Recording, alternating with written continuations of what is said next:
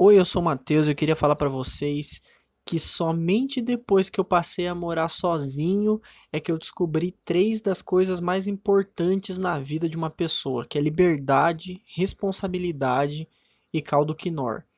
Que para quem não sabe, o caldo quinor é a carta coringa dos temperos. Você vai comer alguma coisa e você não sabe o que temperar? Joga caldo quinor que fica bom. Caldo quinor deixa qualquer coisa gostosa.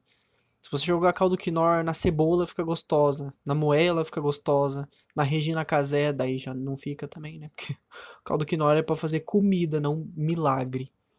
E eu descobri isso de um jeito muito na cagada. Assim, eu tava no mercado, eu peguei uma caixinha, tava escrito com gosto de galinha. Aí eu pensei, hum, vou levar para lembrar da minha ex, então.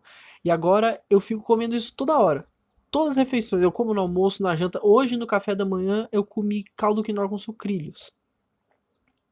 Aí uma amiga minha me avisou que isso faz mal para a saúde, eu não sabia.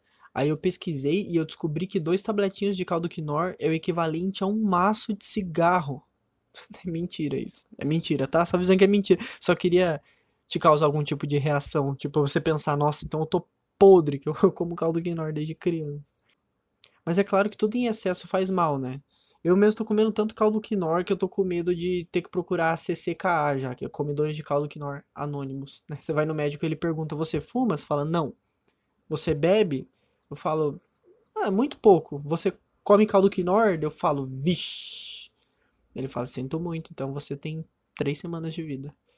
Na verdade, o tempero, o tempero mais mágico que existe é o sal. Joga sal numa lesma para você ver, ela some, como mágica. E como a gente está falando de comida, eu gostaria de encerrar esse podcast assim como encerrei o último, dizendo que agora mesmo eu vou comer um pote de sorvete, mas dessa vez com cobertura de chocolate e caldo quinor.